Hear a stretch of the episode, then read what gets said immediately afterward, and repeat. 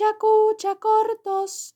Y en el corto de hoy vamos a hablar de un tema que, que, que, que, es una duda que, que, me ha saltado, pero por generaciones. Arre, que cuántas generaciones tenía la piba encima. Bueno, no importa. Por años quise decir que eh, es, es como uno de los temas que yo creo que cualquiera que haya, no sé, que consuma K-pop o que mire doramas coreanos o lo que sea, es como que seguro que en algún momento se lo preguntó. Y es que vos miras el mapa hoy en día y ves a Corea con semejante mole mole que es China al lado. ¿eh? Y con Japón que tiene tanta fama ahí de, de mandar barquitos invasores cada tanto. Y vos decís, ¿cómo puede ser que Corea en esa península tenga un idioma tan particular, una cultura tan particular y que haya sobrevivido todos estos años? Así que bueno, hoy, por ahí vamos a tratar de, hablar un poquito de esto, un poquito sin saber también, ¿no? Porque por eso es un short. Es como una intro. Exacto, es un short y meteremos un poquito el dedo, el pie Claro, claro, como que vamos a plantar bandera de, em, eh, eh, tenemos una duda aquí abrimos paréntesis, ¿no? Una cosa así. Tal cual, es que realmente, como, como dices tú, ¿no? Te, te plantas en el mapa y ves a la derecha Japón, a la izquierda China, y ahí una peninsulita. sí, sí. Entre medias. Que es como punto estratégico total, porque quien tenga la peninsulita esta. ¿No? Tiene acceso, digamos, a, a los dos mares, ¿no? Claro, el agua es muy importante. Y realmente sí, Corea mm, como muchas eh, otras zonas y muchos otros territorios, ¿no? Más eh, siglos A, pues se ha enfrentado a mm. batallas, guerras, intentos de usurpación, bueno. Terrible. Y la verdad es que teniendo dos superpotencias como China y Japón al lado, pues ha recibido un poco por todos lados. Sí, sí, sí, como, como, una, como una suerte de, así, una vida con obstáculos, podría decirse. Pero el, tema también es que a mí me sorprendió, porque yo, a ver, ignorancia, pero yo siempre tuve como el ojo muy puesto ahí en Japón. Y, y, y la mm. verdad que Japón, todo bien, pero es un país en medio de un continente gigante con cosas. y, y yo qué sé de esas otras cosas, pues nada. Entonces... Claro, a mí que yo creo que las primeras veces que, que yo empecé a plantearme esto como, como, en realidad a darme cuenta que no sabía nada de Corea, es cuando empecé a ver doramas de historia, viste, con... Y, aparece por ahí el reino de Joseon y vos decís como, ¿cómo? Corea era un reino antes, viste, como que vos tenés tan hoy en día la cabeza de Corea es este territorio y está dividido en norte-sur, viste, como que lo tenés así, y te decís, ¡wow! Antes era un reino y te flasha la cabeza. Y medio que hoy me puse así como preparando el short un poquito a estudiar. Y claro, el tema es que yo personalmente tengo como muy la imagen de Corea, o sea, lo que ocupa Corea en términos de territorio hoy. Pero si vos te vas a 2000 años antes de Cristo, era como Manchuria, tomaba todo Manchuria, mm. iba para arriba, cachos de China, o sea, e, era como una cosa súper extendida que se iba dividiendo a lo largo de las eras por reinos, ahora son tres, ahora son dos, ahora invadió un poco China, ahora de vuelta invadió un poco Corea. Y me vengo a enterar que es como que, más que nada hacia el norte, tenés como mucha diversidad étnica y muchos idiomas andando a la vez, entonces como que el coreano de hoy no se sabe mucho de dónde vino. O sea, hay como muchas teorías, estuve viendo. Hay incluso teorías de que viene como, por ejemplo, de todo lo que es la Polinesia, así cerca de Australia, como que deriva de ah. ahí. Otros dicen que deriva como muy súper del norte, eh, tirando por arriba de Mongolia, una cosa así. Pero es como que no se ponen de acuerdo, entonces dice como, bueno, el idioma coreano viene del coreano. Y es como, ahí está, punto. Sus raíces son el coreano. A ver, sí, lo más conocido y, y, y loado en Corea es que el rey Joseon, que por eso todos los dramas son de la época Joseon, porque es florecimiento puro eh, literario de todo de, de, Corea. ¿no? Es como un poco, entre muchas comillas, el inicio de, de la Corea con su, con su idioma, ¿no? Mm, que mm, mm. que mueve mucho, porque antes se movían, antes de tener el alfabeto coreano, se movían con, con ideogramas Totalmente. Y de hecho, si vas, claro, si vas a ver eh, un templo coreano verás que hay idiomas Totalmente. Y eras coreano. Sí, coreano porque el idioma coreano como tal en este alfabeto pues no es tan, tan milenario, ¿no? tal cual, tal cual. Porque el Hangul es bastante nuevo. O sea, el Hangul es esta forma de escribir brillante, donde básicamente vos con, con piezas de, puzzle, sería totalmente de rompecabezas, vos armás eh, con combinaciones de A3 o 4 distintos, eh, distintas palabras. O sea, no necesitas ni tantas consonantes ni tantas... Bueno, sí, mm. tantas vocales sí. Porque podríamos argumentar que tienen 10, pero por alguna razón inexplicable no tienen la E. Cosas de la vida.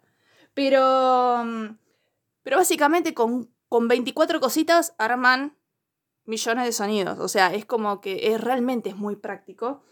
Y... Pero sí, es como muy, muy nuevo. Yo creo que en el o sea, el, primer escrito que hay de coreano tiene creo que mil años de antigüedad y está todo en chino. Y tratan como medio de usar los ideogramas chinos para un poco armar la fonética, que es un poco lo que pasó con, con el japonés, ¿no? Y cuando recién sale el hangul empezaron a hacer como una cosa así como hacen acá en el japonés de que es como, bueno, usamos palabras con los kanji y después cuando los conectores los ponemos con hangul, ¿viste? Y, y bueno, después pasaron todo al hangul. Pero, pero sí, es súper, súper nuevo.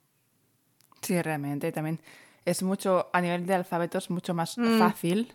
O sea, olvidándonos de la fonética por un mm, mm, momento, a nivel de escribirlo es mucho más fácil que el chino o el japonés. Entonces, se bajó mucho la tasa de analfabetismo cuando se introdujo este, este alfabeto. Realmente ayudó mucho a, a que la población pudiera aprender a, a leer y a escribir. Totalmente. Y yo, por ejemplo, qué sé yo, de vuelta, tenía como estas dudas de, de, cómo hizo Corea para sobrevivir tanto tiempo al lado de China y por alguna razón yo me imaginaba, digo, yo creo, porque viste la ignorancia y vos empezás a, hacer ahí eh, fábulas, digo, para mí en Corea del Norte, al norte debe haber una cordillera montañosa y eso se debe ser súper difícil atravesar y por eso se salvaron. Una pavada, ¿viste? Pero vos, ¿viste cuando te la tratás de pensar como, ¿cómo puede ser? Y claro, o sea, China toma toda la parte de, de Manchuria como hace muy, muy poco muy, muy poco tiempo atrás. Y, y después medio como que Corea también logra mm. mantener su territorio un poco también porque, bueno, los japoneses se meten un poco ahí también, hacen un poco de desastre. Y, y claro, me llamó la atención que sea tan chico hoy. O sea, cuando realmente vos ves el mapa de antes de lo que era Corea, que no era Corea, era el reino de Sarasa, porque iba cambiando de nombre, se los iba alternando todo el tiempo, eh, me, me impresionó un montón. Un montón, un montón. Y la verdad es como que me quedo pensando eso también, o sea, yo creo que una de las cosas que más pueden llegar a haber afectado la... justamente el uso del idioma en, el último tiempo, yo creo que es la, la ocupación que, tu, que hizo Japón en Corea del 10 al 45, ¿no? En esos 35 años, Japón medio que un poco una de mm. sus políticas era como, bueno, llego acá, pongo bandera y se usa el japonés.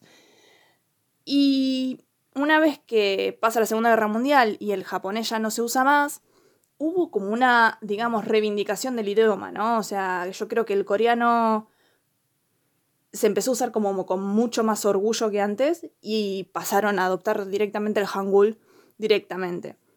Me enteré que en diarios, por ejemplo, sí, cuando hay palabras que fonéticamente son iguales en titulares y, más que nada en ese tipo de cosas, a veces usan palabras con kanji que me llaman mucho la atención, como para, para ah, que... sí, como para que quede claro de que es esta palabra. Que me llama la atención porque, que yo sepa, no estudian kanjis, o sí. Eso no lo tengo sabido. Pero bueno. La verdad, no sé si estudian kanji en el colegio. A ver, sí que hay mucha gente que estudia japonés por una cuestión de proximidad, igual que, yo qué sé, mucho español estudia francés, ¿sabes? Pero mm, no sé, la verdad, hasta qué punto es de obligatorio mm. eh, saberlo en los colegios. Sí. Pero si es, lo que dices tú, esos, esos años de ocupación japonesa que llegaron a un punto que Japón consideraba a los coreanos como japoneses, o sea, no los veían ni siquiera distintos a nivel institucional, ¿eh? no todos somos japoneses. Y claro, los coreanos estaban pues, como levantando la mano, eh, no, no, somos coreanos. Bueno, sí, sí, o sea, claro. después, después, ya sabemos que a los japoneses les conviene decir que son japoneses cuando les conviene y después... bueno, cosas que pasan en momentos de guerra. Exacto, lo que pasa. Eh, Pues, igual que eso hace miles de años, eh, bueno, y hace muchos eh, siglos, pues lo que dices tú, el gran reino de Sila pues pidió ayuda a los mongoles Sí. o a la dinastía Han para derrotar a otros reinos e intentar expandirse. Sí, lo típico sí, que pides un poco ayuda al vecino para combatir a un Ah. tercero, al enemigo común, y luego pues eh, se va liando la cosa y ¿qué sucede? Pues que te terminas llevando un poco mal con tus vecinos históricos, ¿no? Sí, sí. O sea, y, y yo a veces me quedo pensando la, la maravilla de, del paso del tiempo, que es como, sí, nos peleábamos a muerte hace un siglo atrás, pero, pero ahora aprendo japonés porque, o aprendo coreano porque me gusta el K-pop, lo que sea, ¿no? Y vos decís como, wow, la maravilla del paso del tiempo. Me encanta eso. Pero bueno, ahí está el tema de que Victoria no sabía nada de Corea y así que ahí me informé un poquito. Y, y para sumar un poco, este fin de semana empecé a estudiar coreano. Oh, Porque dije, "Ay, ay, necesito, necesito como la vidilla. Y tanto de mirar ahí do- do- doramas y qué sé yo, viste, como que me pasa que los imito, viste, cuando, viste que se gritan y, y se dicen cosas y como que los empecé a imitar y digo, sí, sí, la verdad me es dan que... ganas como, ¿no? Es como muy expresivo parece el idioma y, y me dan ganas así de aprender. Así que bueno. Muy bien, muy Así bien. que ahí estoy intentando aprender abecedario. Pues parece sí, sí. sí. Estupendo, pues oye, un conocimiento más que te lleva, Victoria. Esto, muy bien, muy bien. y nada, espero que con Mm. esto, si había algún oyente que también tuviera esta inquietud de qué pinta ahí Corea, entre comillas, ¿no? Que pinta mucho, pero cómo ha logrado sobrevivir Sí. al paso del tiempo y establecerse siendo pues, un país, un ente Mm. como tal. Eh, espero que esta mini breve introducción que hemos hecho os haya sido de utilidad y como siempre sabéis que nos podéis dejar cualquier Mm, mm, comentario directamente en la plataforma desde la cual estéis escuchándonos o si no, nuestro mail está ahí abierto para todos, que es pechacucha.podcast.gmail.com Indeed. Y otra semanita más, les damos muchísimas gracias por escucharnos y les dejamos un beso gigante. Bye. ¡Chao!